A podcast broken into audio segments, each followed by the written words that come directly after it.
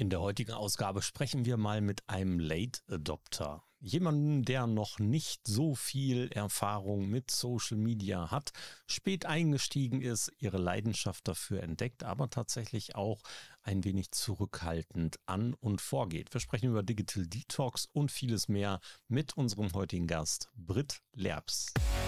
Der Social Media Schnack. Lockere Plaudereien, Interviews, Debatten, Meinungen, News und mehr. Rund um die Themen Social Media und digitale Kommunikation. Eure Gastgeber Thorsten Ising und Frank Michner. Gespannt? Alle Infos und Episoden unter www.social-media-schnack.de. Frank, heute sprechen wir mit einem Social Media Newbie. Neulinge in Social Media, aber trotzdem nicht der Digitalisierung fremd, ganz im Gegenteil. Ja, wir gehen ganz hoch in den Norden. Ähm, auf dem Weg nach Dänemark kommt man an Kiel vorbei und äh, ich freue mich. Wir sprechen über vida.sh. Was es damit auf sich hat, werden wir auch gleich erfahren und noch viele andere Dinge. Äh, Britt, herzlich willkommen im Social Media Schnack. Vielen Dank für die Einladung. Hallo Britt. Möchtest du dich vielleicht mal einfach vorstellen, damit äh, an die Menschen draußen auch wissen, wer ist Britt Lerbs? Ich wohne hier in Schleswig-Holstein in einem kleinen Dorf seit gut zehn Jahren mit meiner Familie, zwei Kinder.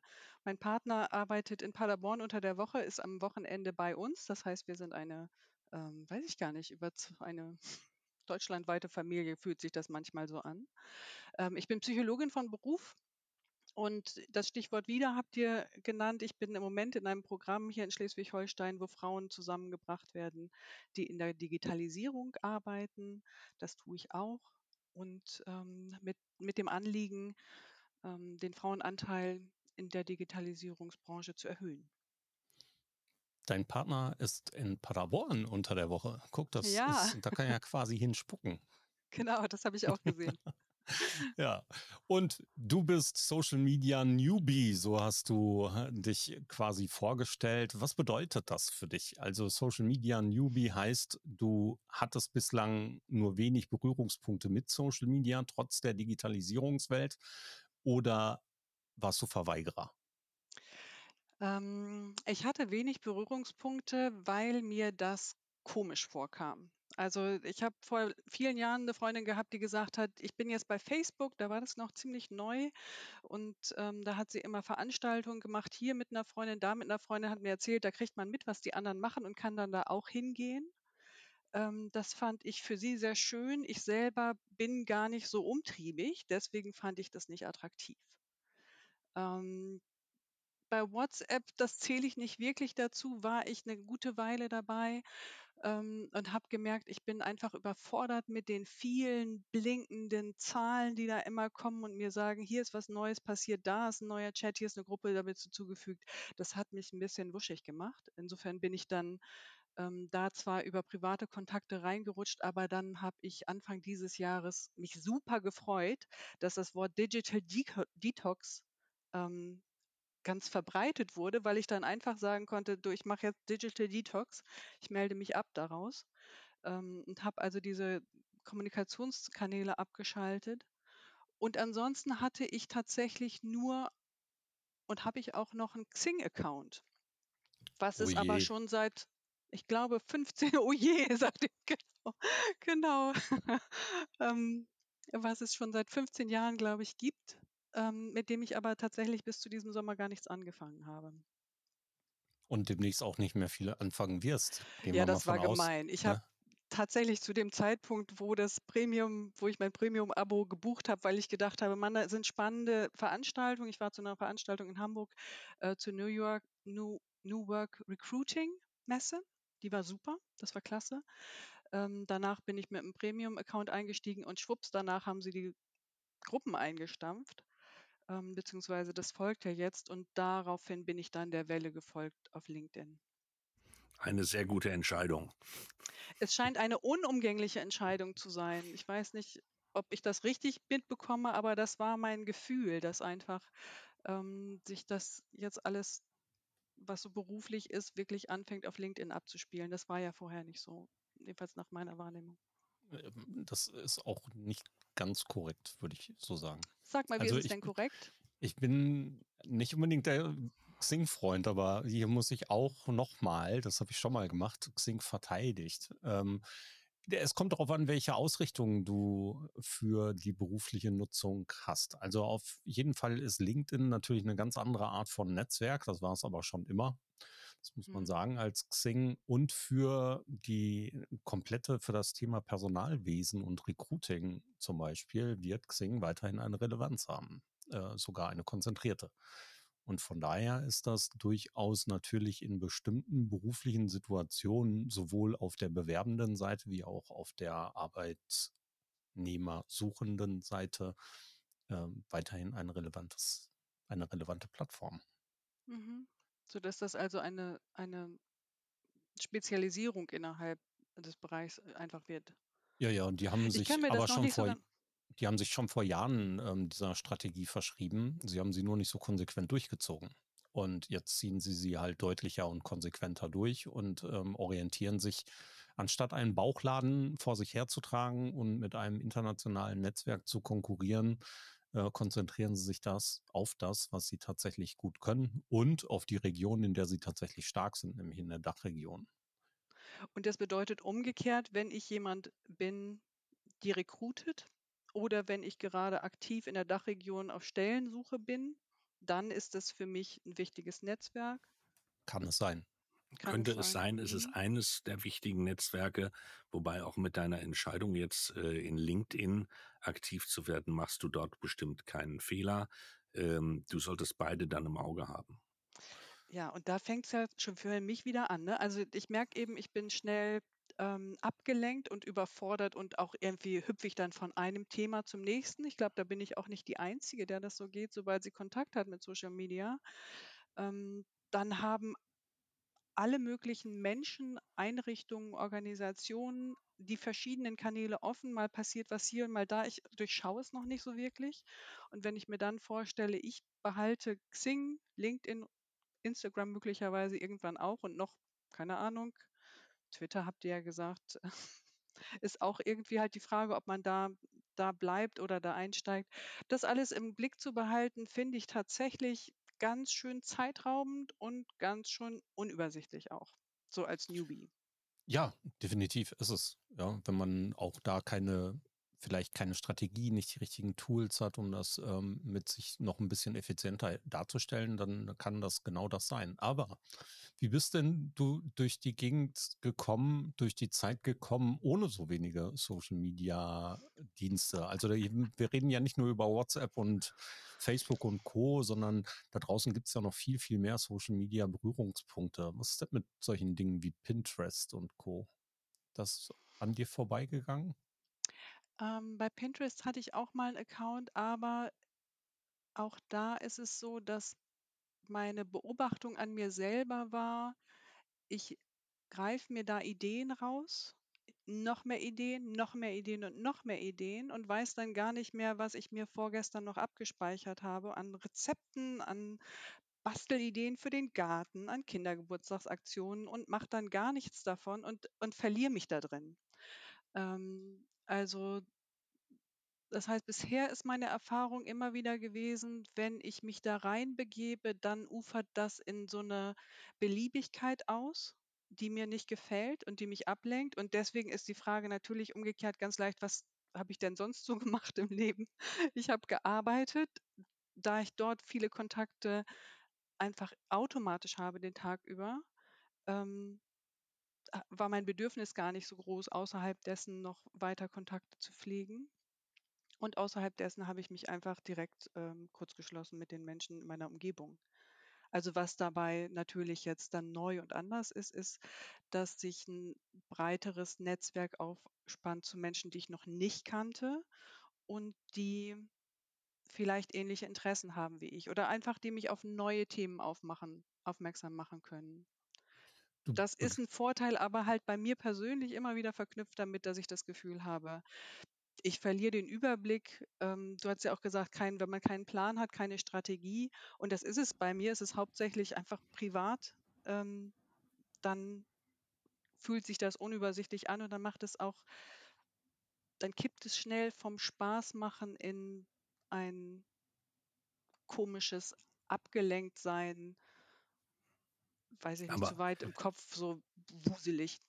Ich glaube, das hat jeder von uns so erlebt. Dass, Ja, das glaube ich auch. ja, dass man sich also wirklich äh, mit der Begeisterung, die man auch für diese Netzwerke entwickeln kann, sich dann auch sehr schnell verliert und die Zeit einem wegrennt und du mit mal dich umdrehst und sagst, ui, was habe ich heute eigentlich Produktives gemacht? Äh, und deshalb muss man sich reglementieren. Also ich glaube, es ist letztendlich, also uns geht's ja heute noch so, wenn Mhm. neue Netzwerke dazukommen, dass wir so, also kann ich glaube ich für Thorsten mitsprechen, sprechen, dass wir ausprobieren, dass wir testen, dass wir gucken, ähm, irgendwo auch ein bisschen getrieben dadurch, dass man da sehr früh dabei war, äh, um am Ball zu bleiben.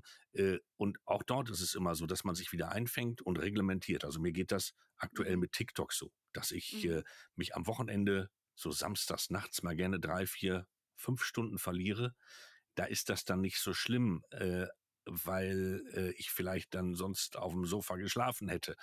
Ähm, aber äh, man muss sich dann reglementieren und muss einfach sagen, das eine ist mit Sicherheit mit Software zu arbeiten und zu gucken, ähm, wie äh, oder wie kann man das für sich optimieren. Das andere ist, sich reglementieren und sagen, es gibt ganz bestimmte Zeiten, wo man das nutzt und da reinschaut. So tue ich das zumindest bis heute, weil sonst ist das so. Sonst hast du dieses komische Gefühl, auf der einen Seite dieses vielleicht auch etwas verpassen, auf der anderen Seite der Druck, dem vielleicht auch nicht gerecht zu werden. Und dann stehst du vor dieser Entscheidung, was ist jetzt in der Priorität wie anzuordnen? Und davon muss man sich, glaube ich, befreien. Mhm. Ja, genau. Es erfordert, glaube ich, ein hohes Selbstmanagement und einfach eine gute Zeitstruktur. Also Zeitfenster wahrscheinlich, Zeitlimitierung, Nachrichten abstellen und so. Also das sind, ähm, sind Tools, die ich glaube, ich zurzeit einfach nicht besonders gut beherrsche und wo ich das Gefühl habe, da wird mir auch von den Tools selber, also von, von den sozialen Medien selber auch nichts Unterstützendes an die Hand gegeben. Also die ziehen einen einfach gnadenlos da rein. Ich habe mal ein Buch gelesen, das hieß Irresistible, das fand ich sehr cool. Ich weiß nicht, kennt ihr das? Ich weiß gar nicht, von wem das ist, aber geht es halt eben darum, wie sozialen Medien konstruiert sind und dass das auch ein Gutteil davon von der Spieleentwicklung kommt und darauf gepolt ist, unser Belohnungssystem anzufeuern Yep. Mit den kleinen Zahlen und dem immer wieder was Neuen. Und ähm, danach habe, also nachdem ich das gelesen habe, habe ich tatsächlich auch meinen eigenen Konsum überprüft und dann eben beschlossen, Digital De Detox ist einfach das, was ich jetzt mache. Ich, äh, ich gehe da raus. Das macht mich wahnsinnig. Machst du das denn konsequent? Also du hast, nutzt du keinen WhatsApp? Ich Mehr? nutze kein WhatsApp, nee. Und im Moment gerade ist es auch so, wenn ich, ähm, wenn ich in die Versuchung komme, weil es beispielsweise, es gab ein Abi-Treffen bei uns und ich wollte da hin. Das heißt, ich brauchte Informationen. Da musste ich dann meine Freundin bitten, mir das halt irgendwie mühselig per WhatsApp zu kopieren und dann weiterzuschicken per SMS. Also ich bin da schon auch abgeschnitten dann So ist das, ähm, ja. teilweise. Aber immer wieder, wenn ich es dann gerade kurz installiert habe, stelle ich wieder fest, nein, das ist was, was ich nicht will. Ich will das tatsächlich nicht. Ähm, der Fokus ist halt eben jetzt gerade bei mir bei LinkedIn und ich bin auch bei Instagram. Das hat viel mit, äh, mit dem Wieder-Programm tatsächlich zu tun. Damit, dass das halt ein Netzwerk ist, was mich wirklich interessiert und wo ich rein will. Das war ein wichtiger Anlass, da reinzugehen und zu sagen, okay, wir haben da unsere eigene Gruppe und die explizite Aufforderung, uns auszuprobieren. Halt zu sagen, okay, ihr habt noch gar kein LinkedIn-Profil, okay, ihr habt noch nichts gepostet, okay, ihr wollt es nicht wirklich draußen machen, wo es rausgegeben wird, aber wir haben hier einen geschützten Rahmen. Das klingt jetzt so ein bisschen ähm, komisch vielleicht, aber für mich ist es hilfreich, eben zu wissen, das ist was, wo ich weiß, da bin ich unter anderen, äh, die alle Profis sind in ihren Gebieten, die alle in dem Bereich arbeiten und arbeiten wollen, die aber mit dem Thema Sichtbarkeit sehr unterschiedlich weit sind. Also auch mit dem der Sichtbarkeit auf LinkedIn. Und da halt ist ein geschützter Rahmen für mich super, um das auszuprobieren und zu gucken, auf welche Art mag ich denn Kontakt aufnehmen? Wie ist das mit dem Reagieren? Ähm, Aber LinkedIn funktioniert ebenso. Es zieht mich aus dieser Gruppe direkt raus in die Welt da draußen, wo die anderen Leute mit ihren ganzen Profilen und spannenden Häppchen sind. Und es ist für mich wie so eine gigantische Pralinenschachtel, wo ich immer denke, ach, das ist ja auch noch interessant. Und in der Vorbereitung jetzt auf den, äh, das Gespräch mit euch habe ich gedacht, wie fühlt sich das eigentlich im Moment gerade an? Und da würde ich sagen, das fühlt sich für mich so an, als hätte ich mich, wir haben ja gerade Halloween gehabt, als hätte ich mich in so Spinnweben mittlerweile ziemlich klebrig verhakt und kann irgendwie vor lauter Spinnweben, die an mir jetzt haften, gar nicht mehr sehen, wie es so allgemein aussieht, weil ich habe ja Kontakte rangezogen. Ich bin jetzt mit einzelnen Leuten in Kontakt. Ich folge zum Beispiel Thorsten. Ich folge anderen Menschen und die haben dann, die liken was. Also ich kriege ja über die Menschen, die ich mitbekomme, Vorschläge zu dem, was mich interessieren könnte.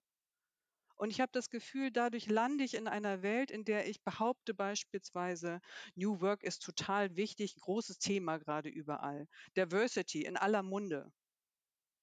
Ne? Also sind so Themen, die möglicherweise Blasenthemen sind, die sich für mich anfühlen, als wären die riesig. Und ich glaube auch, die sind wichtig, aber ich bin darin irgendwie umgeben von meiner eigenen, von meinem eigenen Input ähm, und verliere Blase den halt. Durchblick. Blase halt, genau.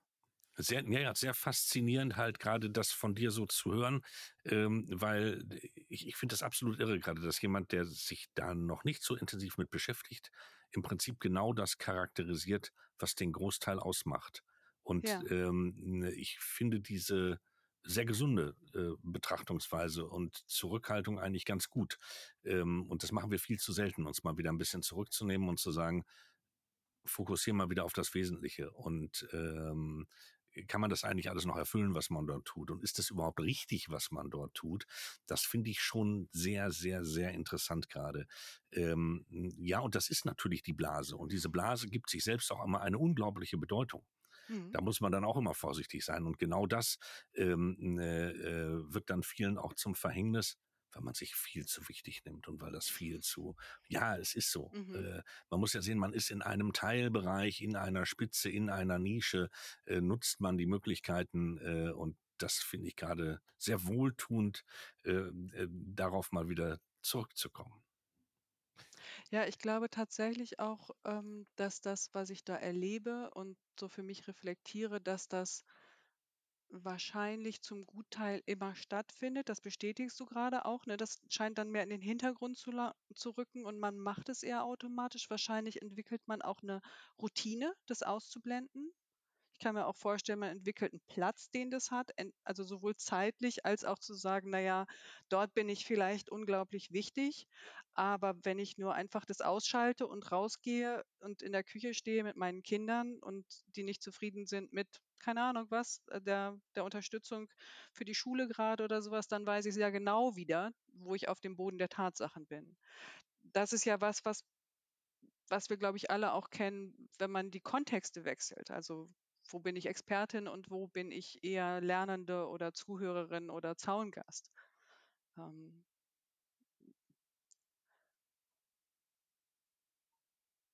ja, für mich ist es tatsächlich was, was es sehr, sehr zweischneidig macht und auch, wo ich für mich ähm, entschieden habe, bisher auch noch, okay, ich bewege mich da drin, aber ich verweigere mich bisher noch einer Positionierung.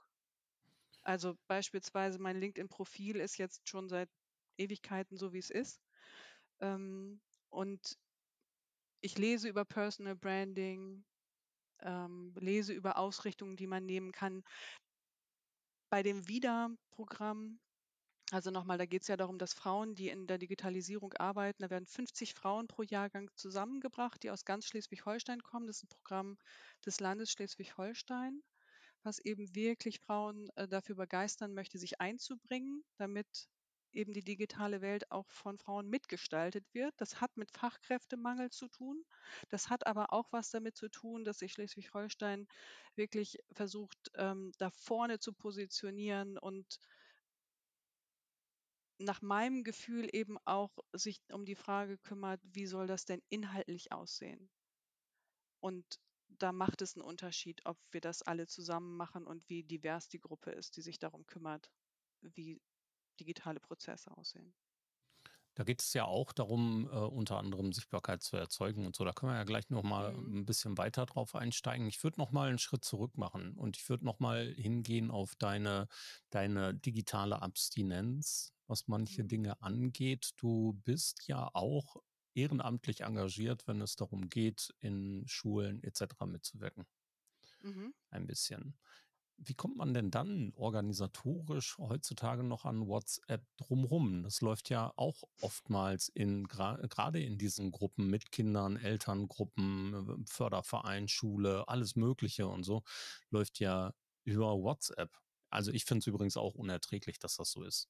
Mhm. also ich bin damals genau aus so einem Grund aus WhatsApp auch ausgestiegen für mehr als vier Jahre weil es mich einfach unfassbar genervt hat, dass ich an einem Tisch im Kindergarten saß während eines Elternabends und die Adressliste noch nicht ganz rum war und schon die Diskussion in einer gerade frisch eröffneten WhatsApp-Gruppe um die Preise für die Bratwurst zum Grillfest eskalierten. Also da hatte ich schon die Nase voll. Ja, und da habe ich dann WhatsApp auch direkt gelöscht und habe einfach gesagt, hier, wenn ihr was von mir wollt, sagt mir, wie viel ich wohin geben muss. Und alles andere ist mir egal. Ähm, also wie, wie schaffst du es denn in äh, dieser anderen Abteilung deines Daseins, deiner privaten Mhm. Welt inklusive Organisation mit Kindern und Co. und Ehrenamt, ähm, ehrenamtlichem Engagement an WhatsApp vorbeizuschiffen? Ähm, ich biete SMS an und ich nutze tatsächlich auch im Förderverein der Schule, an dem ich bin, ähm, iSurf, was die eben als Schulplattform haben und wo ich eine Mailadresse habe. Das heißt, das sind die Wege, auf denen ich erreichbar bin und auf denen ich andere erreiche. Das heißt, ich bin nicht abstinent von der Kommunikation, sondern ich restrikt, bin restriktiv, was die Wege angeht. Ja, Und also dann können wir ja auch Digital Detox streichen. ja, das Weil dann stimmt. ist ja Naja, eigentlich genau, nur also eine genau. Pseudo-Ausrede. Ja, Ja. genau. Es ist, es ist in Wirklichkeit eine, ähm, eine Begrenzung der Kanäle auf die Sachen, von denen ich die Erfahrung mache, dass die Leute das nur nutzen, wenn es absolut notwendig ist, weil es unbequem ist.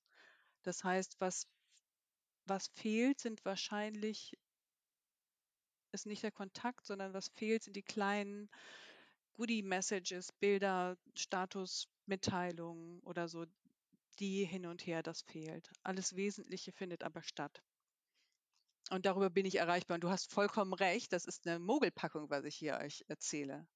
Digital Detox war das, glaube ich, ein paar Wochen. Und dann habe ich wahrscheinlich gemerkt, ohne digitale Kommunikation kann und will ich genauso wenig wie andere Leute, bloß halt eben den ganzen Schnörkelkram versuche ich mir wahrscheinlich zu sparen. Und Das ist, finde ich, eine dann gute weicht der Sache. aber aus. Ja, ich finde es eine gute Sache, ja, aber und dann weiche ich auf, auf Instagram. Also da habe ich jetzt ein Profil, was ich, womit ich gar nichts mache. Eigentlich bin ich da drauf gegangen, weil, wieder Stichwort Förderverein, da geht es ja darum, ähm, auch die Arbeit des Fördervereins bekannt zu machen. Da geht es darum, die Eltern und die Schülerinnen zu erreichen und halt eben zu sagen, das ist das, was wir machen, das sind Veranstaltungen, die anstehen, das sind AGs, die wir fördern. Ähm, und in dem Zusammenhang war klar, die Schule hat einen Social-Media-Kanal auf Instagram und der wird auch gerne gelesen. Also habe ich beschlossen, na gut, das ist also der Ort, wo wir Content brauchen. Dann muss ich mir jetzt mal angucken, wie das so funktioniert. Und eigentlich weiß ich jetzt, wie es funktioniert und könnte aussteigen, weil das ist jetzt etwa drei Monate her. Und was mache ich nicht? Aussteigen. Weil mir da kleine Reels angeboten werden, nette kleine Kochrezepte. Ich dann glaube, Mann, Mann, Mann, so einen käsigen, leckeren Kesselada kriege ich ja selber überhaupt nicht hin. Totaler Quatsch. Aber halt eben dieses, dieser Sog, der da reinzieht. Und es nützt mir leider so wenig, dass ich weiß, das ist so konstruiert. Also die, die sind extra so konstruiert, dass sie Frank in TikTok ziehen. Du hast WhatsApp wieder, auf, wieder aktiviert, offenbar, Thorsten. Ich habe ähm, mich auf Instagram eingelassen. Das ist einfach ein äh, bisschen Aber gemein. Ja, Und aber wir müssen noch ja nicht geschafft, es wieder zu löschen. Aber wir, wir müssen ja nicht. Ne? Also tatsächlich ist das, was uns da angeboten wird, das, was dir da Mhm. angeboten wird mit den Kochrezepten und Co., ja natürlich, der Algorithmus und das Netzwerk ist so konstruiert, dass es uns natürlich begünstigt in der, in der Auswahl unserer Themen, die uns gefallen, etc. Aber es hat für uns ja einen Mehrwert. Das ist ja, wenn wir diesen Mehrwert daraus nicht ziehen würden. Der Mehrwert ist bei Ja. dir die Unterhaltung, der Wissensanreichung, der Kontakt, was auch immer. Ja, dann würden wir ja nicht da bleiben. Das ist das, was du konzentrierterweise mit WhatsApp und SMS versuchst zu, für dich zu kanalisieren. Das ist ja vollkommen richtig. Also Mhm. das finde ich auch gut. Das ist genau dieser Teil, wo ich eben zwischendurch gesagt habe, das finde ich richtig gut. Das ist eine Sache, die Menschen können dich anrufen, sie können dir eine SMS schreiben, du bist nicht außer Welt. Nichtsdestotrotz kriegst du wahrscheinlich weniger mit, weil du nicht bei WhatsApp bist. Mhm. Ähm, so, ein, so eine gewisse Art des Verpassens wird da sein, vielleicht sogar ein Teil der sozialen Isolation.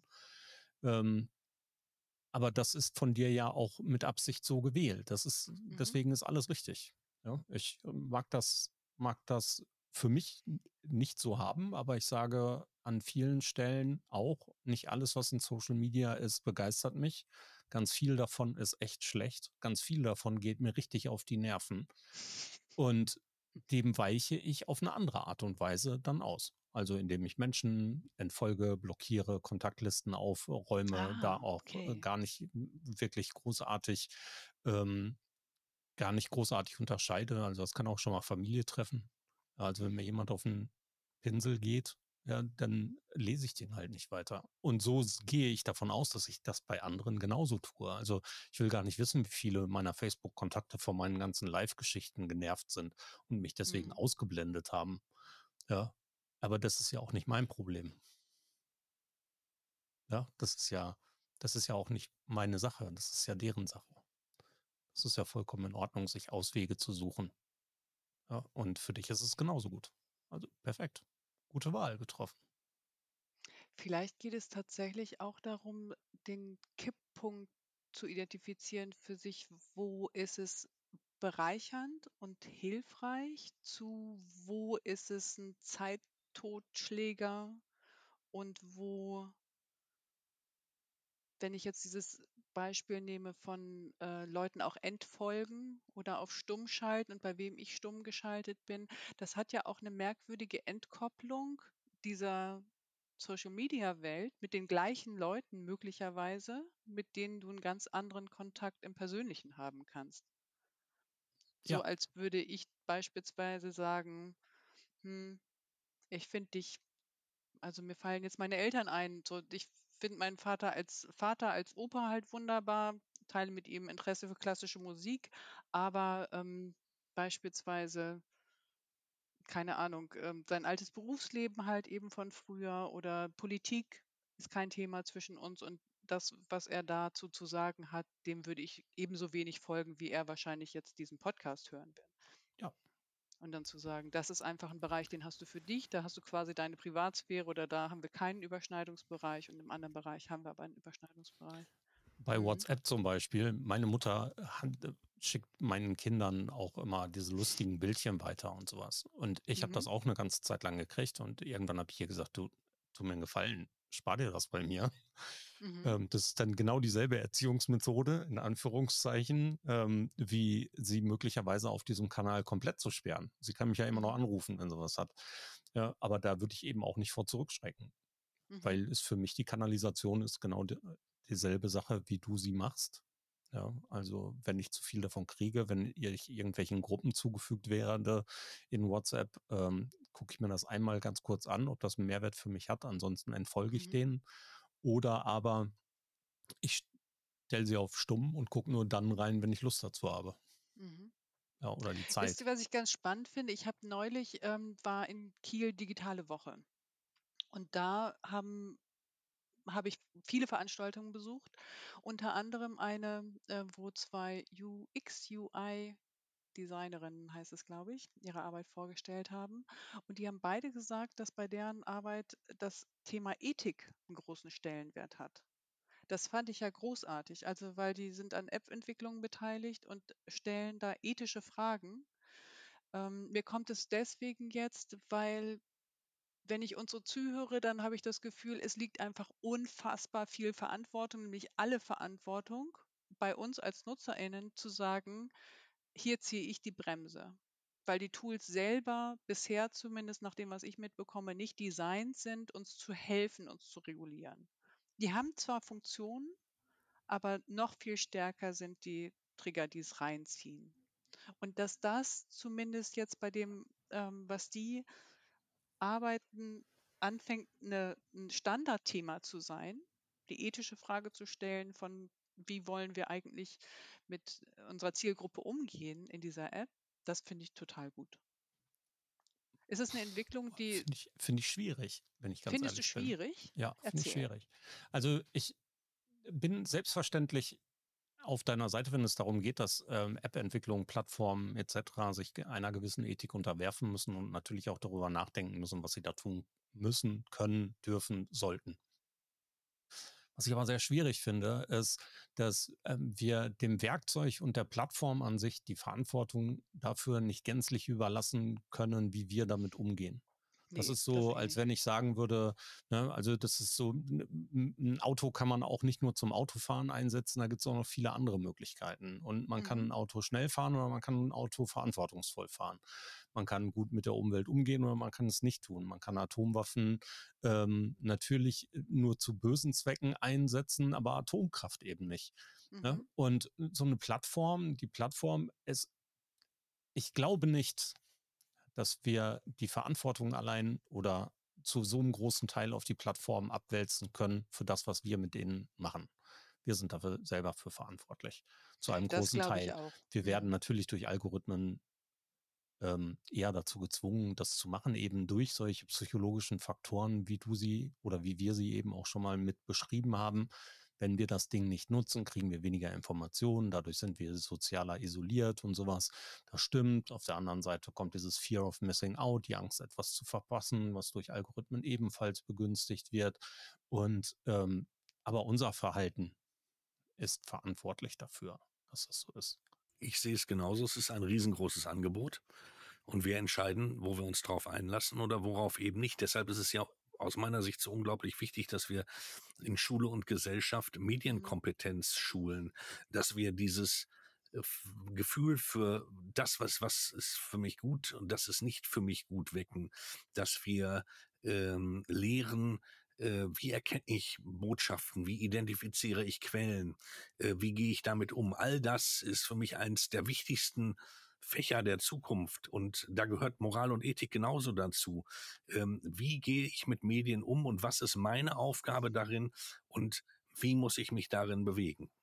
Ja, und ergänzend dazu, und ergänzend dazu auch natürlich Brit, die das Recht ähm, dahingehend Recht gegeben.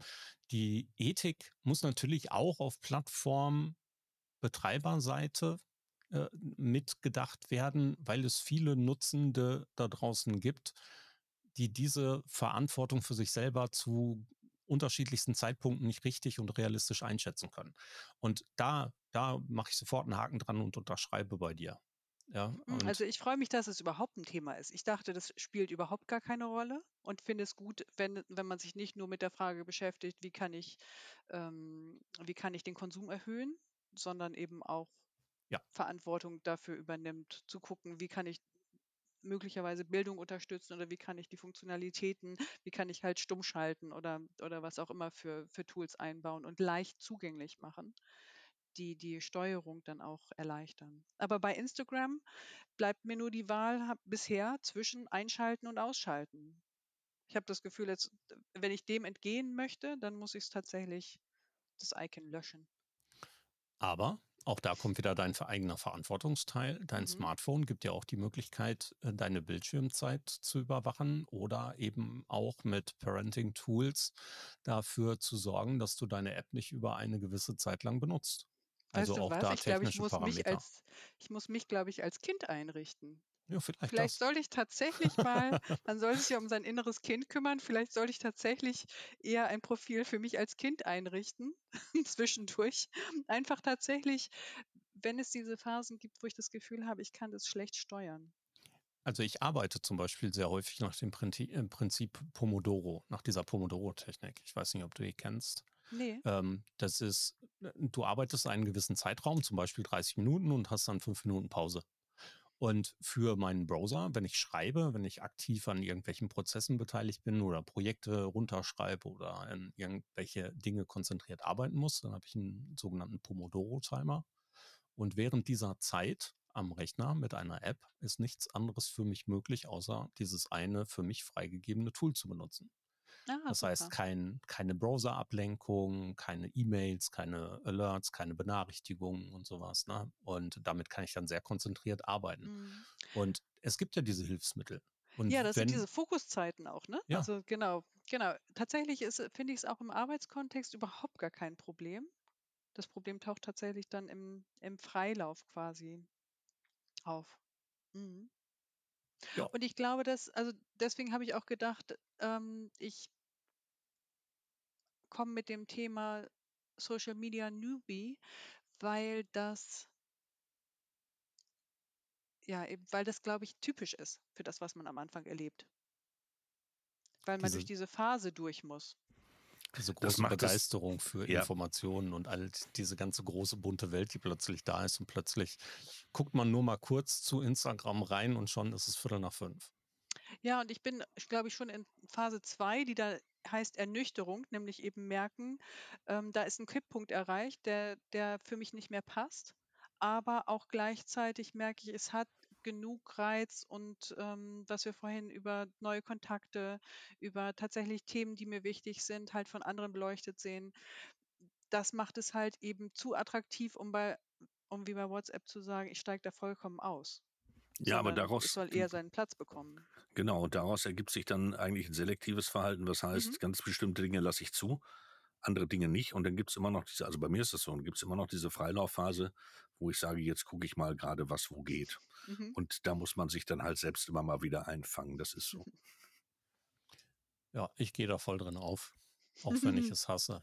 Ja, also tatsächlich, es gibt viele Dinge, die mich wirklich vollkommen nerven. Das habe ich ja eben gerade schon gesagt, aber tatsächlich arbeite ich sehr, sehr gerne und bin wirklicher Informationsjunkie.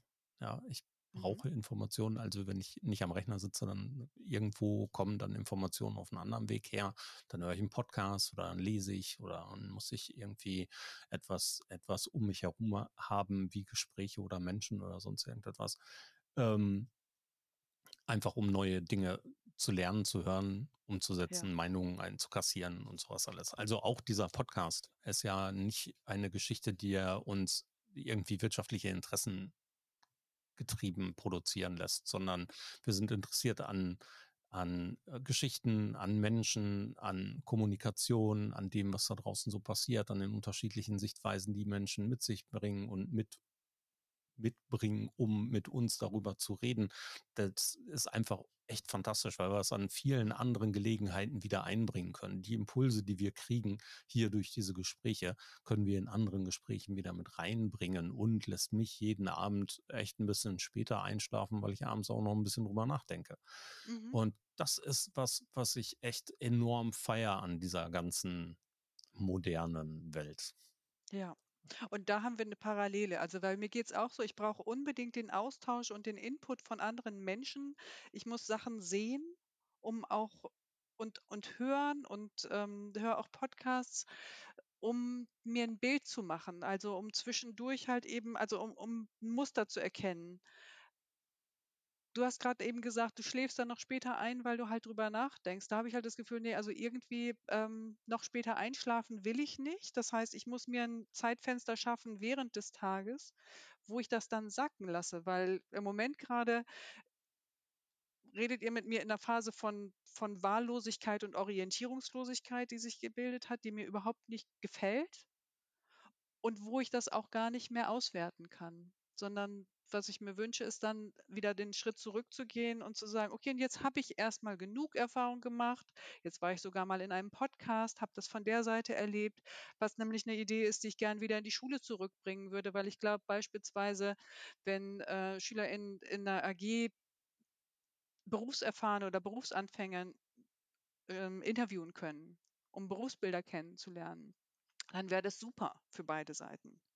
Kann ich dir einen spitzen Tipp geben? Genau. Ja, m, äh, es gibt mehrere Podcasts. Einen davon ist äh, Grundschule Altenautal.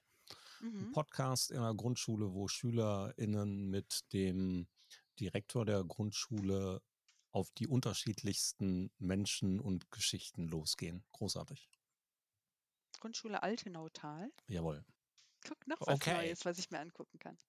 Sehr cool. Wir haben gerade schon über Vida SH gesprochen, ein bisschen. Lass uns da vielleicht ein bisschen tiefer eintauchen. Du bist Teil dieses Programms. Das ist so etwas wie ein Mentoring-Programm begleitet mit vielen Veranstaltungen, wo ExpertInnen aus Schleswig-Holstein 50 Frauen für eine Zeit von anderthalb Jahre begleiten. Genau, perfekt zusammengefasst. Cool. Dann zum nächsten Thema. es gibt aber noch mehr über die Qualität zu erzählen. Das Sehr ist gut. vielleicht der spannende Teil. Also ähm, ich selber bin da reingekommen, weil ich nach ersten Berührungsängsten mit dem Thema Digitalisierung gemerkt habe, ich mache das ja schon längst. Also ich bin ja schon mittendrin. Da brauche ich ja gar keine Berührungsängste mehr haben, weil ich schwimme längst. Das hat mich dann gereizt, reinzugehen und ich habe ähm, eben auch gedacht, es ist wichtig, dass Frauen das mitgestalten. Ich sage mal ein Beispiel, bei unserer Eröffnungsveranstaltung haben wir mit dem KI-Programm DALL-E oder DALL-E, ich weiß gar nicht, wie man es ausspricht, ähm, auf Zuruf Bilder gezeichnet. Ein Zuruf war, 15 Frauen sitzen in einem Raum, ähm, das Licht scheint durch die großen Fenster. Diese Frauen waren alle mittelalt, hatten alle, also dann, was dann passiert, ist, dass das Programm ein Bild produziert. Das Bild, was, die, was das Programm produziert hat, ähm, ist zufällig KI gesteuert. Da gibt es also keinen keine bekannt, also keinen leicht verstehbaren Algorithmus, der das steuert. Das Ergebnis war aber, diese Frauen waren alle mittelalt, die waren alle mittelllanghaarig, die waren alle schlank und sie machten Yoga. Also das absolute Klischee, wo ich dann auch, also was ja wirklich nur plakativ dafür ist, zu sagen, es ist extrem wichtig, dass das eine riesen Bandbreite ist, mit dem das Programm gefüttert wird. Ich glaube, die waren auch noch alle hellhäutig. Also einfach überhaupt nicht unterschiedlich, weder von den Körperformen äh, noch irgendwas, was auch nur annähernd was mit dem zu tun hatte, was wir da gemacht haben, nämlich tatsächlich uns mit dem Thema Digitalisierung beschäftigen, äh, in einem Raum sitzen und spannende Vorträge hören, äh, spannende Einblicke, ob das vom übers Coworking geht auf dem Lande, was es da für Strukturen geht, über ähm, Gendern und wie man Diversität unterstützen kann, Sichtbarkeit auf LinkedIn. Ähm, da gibt es einfach unglaublich viele unterschiedliche Inputs, wo man ein Bild bekommt davon, was gehört eigentlich alles dazu und was ist gerade auf dem Markt. Und ein weiterer wichtiger Teil ist, Unternehmen kennenzulernen und ähm, deren Umsetzungsmodelle, deren aktuelle Umsetzungsmodelle und ähm, auch Planungen zum Thema Digitalisierung ähm, kennenzulernen. Also das heißt, wir machen Programm. Unternehmensbesuche und äh, können dann in die Abteilungen reinschnuppern beispielsweise, äh, in Themen rein, reingucken. Und das ist einfach irrsinnig spannend. Und was ich dabei feststelle, ist, dass das echt spannende Themen sind, die ganz viel mehr sind, als was ich mir vorgestellt habe unter Digitalisierung. Ich habe es halt sehr, sehr mit der Technik, mit IT-Türmen, mit Serverräumen, äh, mit Programmierung verbunden. Selbst Programmierung finde ich inzwischen überhaupt gar nicht mehr abschreckend. Und das ist echt ein Meilenstein für jemanden wie mich, weil ich bin Psychologin von Haus aus und würde sagen, ich interessiere mich für Menschen, ich interessiere mich doch nicht für Technik. Aber selbst Programmierung finde ich tatsächlich jetzt, was da würde ich reingucken. Und halt eben auch zu, klar zu bekommen, beispielsweise Prozessentwicklung, Projektmanagement. Das sind alles Themen, die sind für die Digitalisierung unglaublich wichtig, weil irgendjemand muss das ja umsetzen. Dialogpartnerinnen, die halt eben sich darum kümmern zwischen den Technikabteilungen, zwischen der Software, zwischen der Konfiguration, den Teams, die es umsetzen, werden ähm, auch zu vermitteln, Interessen zusammenzubringen. Das ist einfach ein riesiges Arbeitsfeld, ähm, wo alles drin ist, wo Kreativität drin ist. Das war mir vorher gar nicht so klar. Und das wird aber mit ein, zwei Wiederveranstaltungen ist man da so drin und denkt so, wow, das möchte ich auch weitergeben. Also da merke ich auch, ähm, in den Förderverein der Schule bin ich eher reingegangen mit so einem offenen Blick, mal gucken, was so kommt und was mich so interessiert, weil da haben wir im Vorstand Gestaltungsmöglichkeiten. Und da habe ich sehr schnell gemerkt, dieses Thema Digitalisierung und beispielsweise wie die Hacker School ähm, dafür zu sorgen, dass in der Schule vielleicht wirklich jedes einzelne Kind bis zum Schulabschluss einmal programmiert hat und eine bewusste Entscheidung treffen kann, will ich das, will ich das nicht. Das finde ich großartig. Ja, ohne Frage. Äh, ich habe eine Frage, diese 50 Frauen, die dort äh, mhm. in dem Programm sind, die kommen aus allen möglichen Altersgruppen, genau. Berufsgruppen. Äh, Gibt es da einen Schlüssel oder wie setzt sich das zusammen? Äh, äh, äh, weißt du das oder wird das, geht das first come, first serve? Wie sieht das aus? Hm, es gibt einen Bewerbungsprozess, wo man tatsächlich einmal angibt, von wo man kommt, aus welcher Branche. Ähm, ich weiß gar nicht, ob das Alter abgefragt wird. Ein Video kann man einreichen. da habe ich mir gedacht, hm, wenn es um Digitalisierung geht, ist wahrscheinlich ein Video eine gute Idee. Ich habe also ein Video eingereicht. Und dann geht es tatsächlich durch alle möglichen Branchen, von Hotellerie zu wirklich auch Softwareentwicklerinnen. Es geht von ähm, Studierenden bis zu erfahrenen Geschäftsführerinnen. Also tatsächlich sehr breit aufgestellt und wir stellen auch bei den Events fest, dass wir wirklich über ganz Schleswig-Holstein verteilt sind. Also da sitzt ein Team hinter und setzen dann die Gruppe zusammen und wir sind jetzt der zweite Jahrgang. Sehr cool. Wie geht's für dich weiter in die äh, Richtung der Digitalisierung? Was machst du in der Zukunft mit dem immer größer wachsenden Anteil von sozialen Medien, sozialen Plattformen und Abhängigkeiten von digitaler Kommunikation? Wie gehst du dafür? Hast du schon einen Plan für die Zukunft? Also für mich ist wichtig, dass ich jetzt erstmal einen Schritt zurücktrete und den Input, den ich gesammelt habe über die letzten, ich würde sagen, drei, vier Monate, dass ich den erstmal sacken lasse. Das heißt, für mich steht an, mich zu zwingen, Instagram abzuschalten, weil ich brauche es nicht mehr und es hilft mir gerade nicht mehr. Ich habe genug Kochrezepte, ich habe genug Ideen, wie ich Yoga machen kann. Alles ist da. Das erstmal zu nutzen. Ähm, bezüglich LinkedIn tatsächlich weiter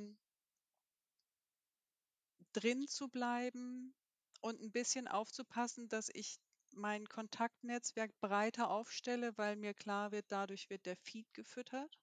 Und ich möchte einen breiten Feed. Ich möchte nicht in meinen kleinen beiden Blasen Digitalisierung und äh, Hacker School irgendwie, also so wichtig ich die nehme, möchte ich nicht nur da drin sein, sondern ich möchte auch wissen, dass es einen Platz für andere hat. Ähm, ich möchte Kontakte herstellen, tatsächlich äh, beispielsweise mit der Hacker School für unsere Schule, das zumindest anbieten und vorstellen. Es gibt auch eine andere In Initiative, der ich folge, das ist arbeiterkind.de, wo es darum geht, halt ähm, Kinder aus Schulen, äh, aus Kinder aus Familien, ähm, die noch nicht studiert haben, also wo die Eltern nicht studiert haben, denen tatsächlich Ermutigung und Vorbilder zu geben, und auch Strukturen, die sie ermutigen, selbst zu studieren. Genau, also da tatsächlich das Nutzen, aber eben nicht nur darauf zu fokussieren, sondern irgendwie halt auch das breiter zu ziehen, damit ich einen möglichst breiteren Input bekomme. Ähm, das wäre mir wichtig. Und dann irgendwann werde ich mich positionieren mit der Frage, was mache ich eigentlich mit meinem LinkedIn-Profil? Guter, guter Plan. Eine mhm. Ergänzung vielleicht für dich, für dein Netzwerk. Äh, Nina Mühlhens von Digital School Story äh, die mhm. machen, haben eine tolle Aktion und ein Unternehmen ins Leben gerufen, die äh, Kindern und Lehrenden in der Schule ermöglichen, mit Hilfe von Methodik und Herangehensweise Geschichten und Lehrinhalte in kurzen Videosequenzen zu erzählen. Also mhm. ein sehr, sehr cooles Projekt und eine sehr coole Initiative, die sehr, sehr tragend geworden ist mittlerweile schon. Kann Nina Mühlhens? Mühlhens. Vielleicht ich schlage den Kontakt auf LinkedIn gerne. Ja. ja. Digital School Story heißt das Ganze. Sie mhm. hat auch schon mal hier im Podcast dazu gesprochen. Ach super, dann oh. höre ich mir den auch mal an. Prima. Okay. Möchtest du noch etwas unbedingt an unsere HörerInnen loswerden? Ich würde sagen, es lohnt sich tatsächlich in dieses Wasser zu springen, wenn man da nicht sowieso schon lange drin ist.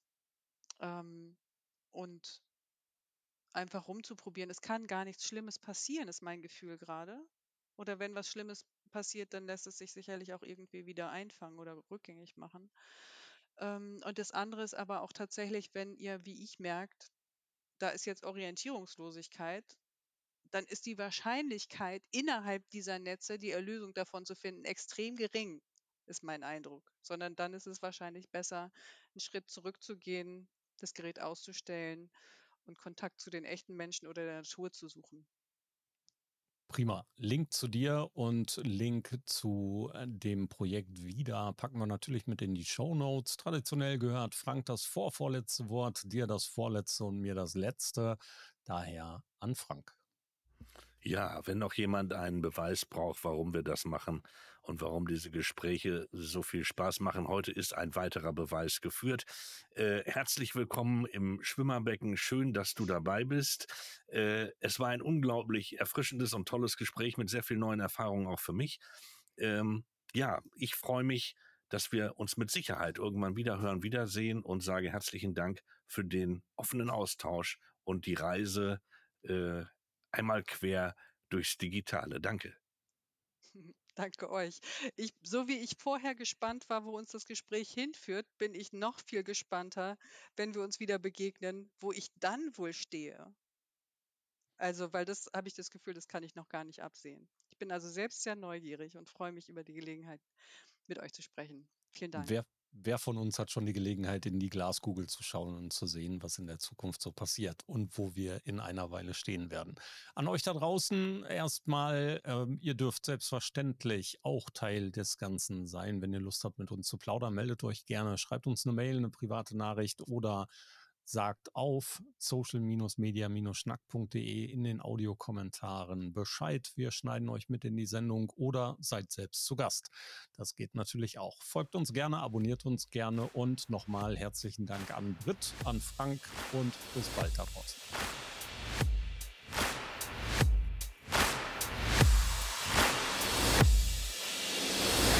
Schluss für heute beim Social Media Schnack.